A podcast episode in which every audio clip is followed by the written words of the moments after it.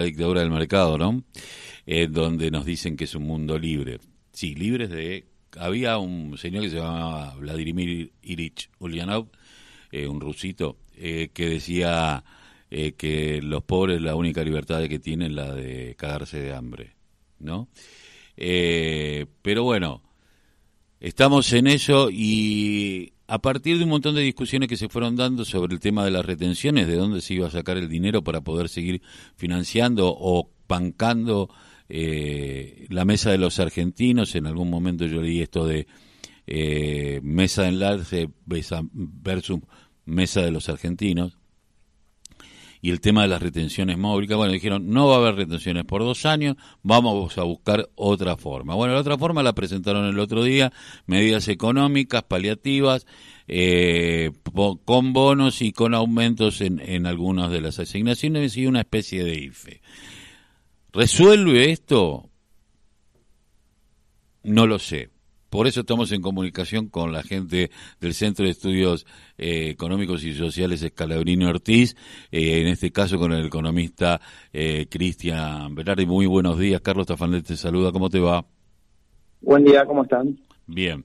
Bueno, ¿cómo ves estos anuncios hechos por... Uno no puede estar en contra de determinados bonos, de que se aplique dinero, de que se ponga en el bolsillo de los argentinos dinero, pero me suena a poco, ¿no? Bueno, sí, en realidad no es tan poco. Eh, nosotros, por ejemplo, de CESO veníamos, sacamos un informe de que era la mesa enlace versus la mesa de argentino, en donde demostrábamos el impacto fiscal eh, adicional que se podía hacer, por ejemplo, con un bono jubilado de 50 mil eh, perdón, de 10 mil pesos, representaba el 0,06%, un bono de la UH y, y la y la universal de 30 mil, también de 7 mil pesos, el de bono de potenciar trabajo con 6 mil pesos, una actualización del 50% de la tarjeta alimentar. Bueno, cuestiones que en algunos casos se dieron, por ejemplo, el 50% de la tarjeta alimentar se, se efectivizó esta semana y, a ver, no se efectivizó, se eh, se reguló de alguna forma. Y después también eh, los bonos a los jubilados y a los trabajadores informales y los motoristas de la clase A y B, de 18 mil pesos. Entonces, de alguna manera, eh, conformaría un, importe adicional del 0,18% del PBI, muy, muy poco, digamos, es barato con respecto a lo que es el, el, el porcentaje total del FMI, perdón, del FMI, del PBI. Eh, con lo cual, viene de alguna manera a, suplir esta pérdida de poder adquisitivo que se estuvo viendo estos últimos tres meses, en enero, febrero y marzo, con la canasta básica alimentaria aumentando casi un 25% en este caso. Si bien el, año pasado venía por debajo de lo que era la inflación, si bien fue alta del 52%, la canasta básica eh, había dado por debajo. Entonces, al repuntar estos últimos tres meses, estamos hablando en valores absolutos que una familia más o menos aproximadamente tuvo que gastar entre 3.000 y 6.000 pesos más eh, de monto solamente para comer lo justo y necesario, es decir, para eh, adquirir los elementos de la, de la canasta básica alimentaria. Entonces, de alguna manera estos, estos bonos, 18.000 pesos, dados en dos cuotas de 9.000, el bono jubilado de 6.000 más el de 12.000 que, que conforman estos 18.000 más o menos para, para igualar al, al, otro bono de los trabajadores, de alguna manera suple este, este problema. El tema sería que la canasta básica ya quedó cara. Entonces, para los próximos meses, si no se busca una solución de los alimentos, por ejemplo, secos, que aumentaron en gran medida, digamos, un porcentaje muy significativo, entonces ahí estaríamos otra vez volviendo a un escenario parecido al que estaba en los primeros meses sin los bonos, en este caso.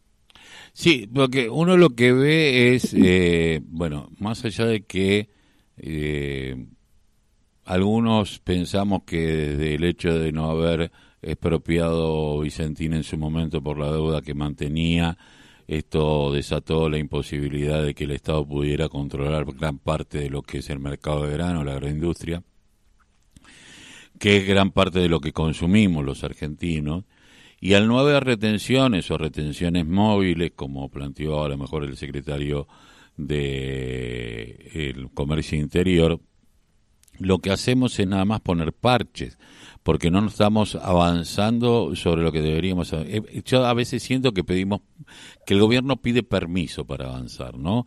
Eh, ahora el 3,2% de las industrias que ganaron eh, que son las que han ganado más de mil millones de dólares, se han llenado de guita durante toda la pandemia y ya venían llenándose de guita y ahora se van a llenar de guita por el tema de, de los commodities.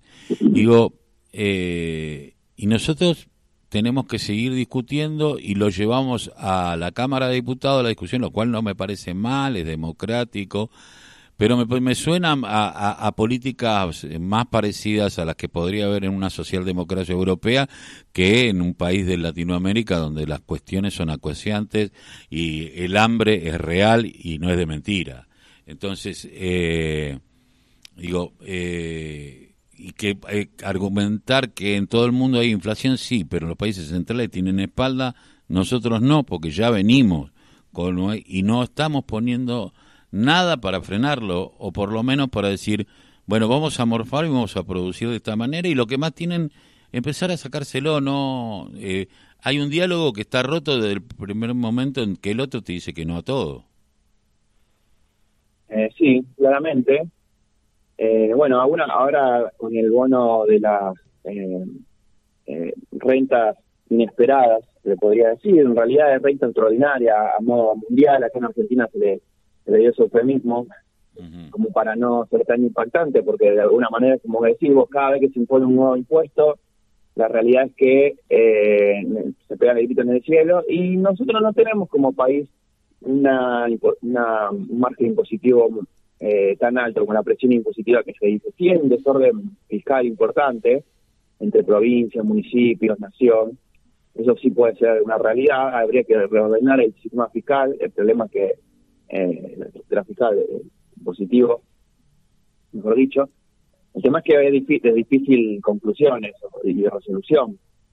Eh, pero en general esto está pasando como decís, la renta inesperada que viene a financiar de alguna manera estas soluciones transitorias a la pérdida de poder adquisitivo, solamente impactaría al 2,3% del universo de las empresas de, que existen hoy en Argentina, que son muy, muy pocas. Es como el impuesto a la riqueza en su momento, que, el, el, monto, el porcentaje era similar, pero en personas, en este caso, en ese caso digo, en este caso son empresas y este 2,3% son las empresas que ganan mil están ganando por encima de mil millones de pesos de renta de renta en sus balances. Entonces, estamos hablando de agroexportadoras, agroindustriales, siete o diez empresas que manejan el, el manejan, digo, porque tienen un, un poder de mercado, eh, digamos, eh, llevándolo a, a, términos económicos, tienen un poder de mercado en donde manejan el precio porque coluden o directamente son los mismos dueños. Entonces ponen el precio que se necesitan cualquier excusa en Argentina viene bien para hacer algún aumento, más con más que nosotros estamos abiertos eh, en este momento a, la, a los shocks internacionales, eh, estamos bastante sensibles, con lo cual eh, le ha venido como anillo al dedo para hacer aumentos que se han notado en estos últimos meses. ¿Cuál era la solución? Una primera solución, bueno, el fideicomiso del tío de maíz, que proporcionaba de una manera un subsidio para aquellos que, em, que, hacían alimentos secos, que eran donde más aumentaban, como fideos, panificados.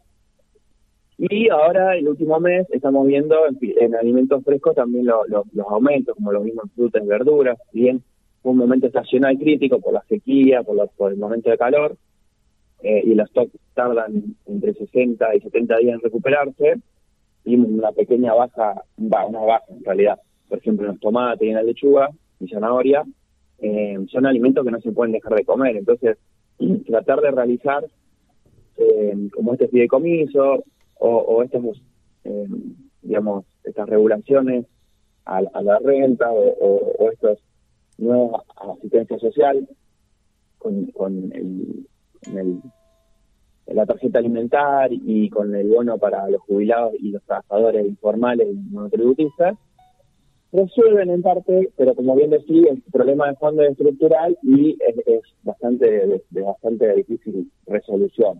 Más bien porque falta una un, tinte político importante, digamos, una decisión política. Eh, tampoco es que le estoy diciendo, mira, es, es, fácil, expropiemos, es fácil, eh, pongamos precios congelados, porque eh, después hay consecuencias como lo que vimos, eh, por ejemplo, en, el problema de Vicentín, eh, que se intentó ahí, se hizo un, eh, digamos, un ida y venida en realidad, y era una empresa que tiene importante. Yo no sé si era eh, lo necesario como para regular los precios, pero sí va a ser importante como una empresa testigo eh, en mano estatal. Más, hablando que una estafa al, al Banco Nación eh, importantísimos, que es el dinero de todos, básicamente. Sí, en realidad me parece que es un parche que, como vos dijiste, va a durar unos meses, pero después vamos a tener que reinventar otro tipo de cuestiones. Yo sigo pensando que las retenciones eh, son importantes porque garantizan el precio en el mercado interno. Eh, y es cierto que cualquier excusa hoy con el tema de la guerra o lo que sea internacionalmente eh, le sirve para aumentar. Y encima un Consejo de la Magistratura que está muy complicado y que se empiezan a designar jueces, sabemos qué tipo de jueces van a designar frente a cualquier reclamo que se haga eh, de parte tanto de los agroexportadores como de los industriales que han ganado eh, tanta, tanta guita, por, por ejemplo, la industria alimenticia, y que, y cuál es el tema de cuánto es lo que vos tendrías que tener de ganancia hay países que tienen hasta estipulado decir, bueno, vos no podés ganar, eh, tus regalías no pueden ser más allá de esto, porque si no, eh, estamos eh, complicados. Bueno, algo, esperemos que alguna vez eh, se, podamos darle, ponerle el punto ahí, ¿no? Sí, el impuesto a la ganancia es uno de los impuestos más progresivos. Mientras más ganas, más tienen que pagar. eso es una, una realidad importante. Obviamente nosotros tenemos un IVA, un IVA caro, por ejemplo, en otros países, pero el impuesto a la ganancia hay que tratar de eh, efectivizarlo, también aumentar el, el digamos, el control impositivo por parte de hacerlo más tecnológico, por parte de AFIP. Son medidas buenas que de alguna manera van a incorporar más contribuyentes y poder realizar una baja en, en la alícuota, por ejemplo, del IVA, que es un impuesto un poco no progresivo. No, seguro, lo pagamos todo, desde el rico hasta el más pobre.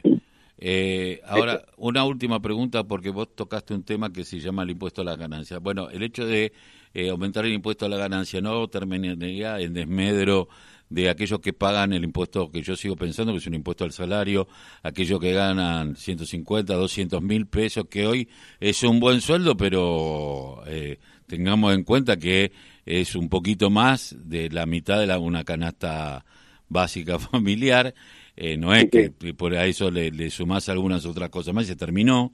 Eh, digo, y que alguna vez empiece a haber una escalerita, si, si vos ganás 170, bueno, vas a pagar esto, porque el que gana 150 también no lo paga, pero los demás siguen pagando como cualquier otro y, y a veces se le descuenta de un salario de 250 mil pesos, 50 mil pesos a un, un 20% del salario para impuesto a la ganancia cuando es un salario. El, el que se aumente el impuesto a la ganancia, ¿no va en desmedro también de, de, ese asalariado?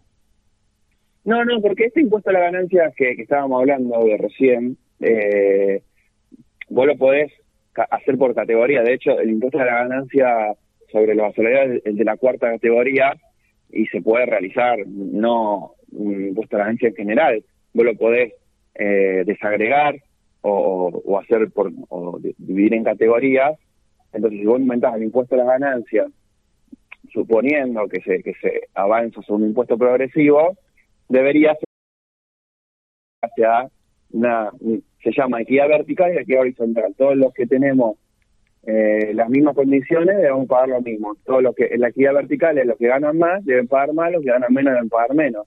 Algo que es una cuestión que el IVA no, no discrimina, por ejemplo, todos pagan el 21 en este caso. Entonces, bueno, sí, obviamente la escalera debe ir subiendo, como si vos la segmentación voy a eh, diferentes niveles de ingresos, eh, se va a rever, entiendo yo, el tema de los pisos de 150 y 175 porque eh, debería ser móvil y, y conforme a la inflación, digamos, eh, ajustable por, con un coeficiente para que cuando vos empezás a ganar una canasta básica o, dos canastas básicas sin ningún salario, no te, no te ocurra lo que vos decís con este, con este eh, digamos, esta quita del 20% en vía de impuestos a un asalariado. Eh, Cristian, te agradezco mucho que hayas pasado por la voz, evito que les calle el silencio.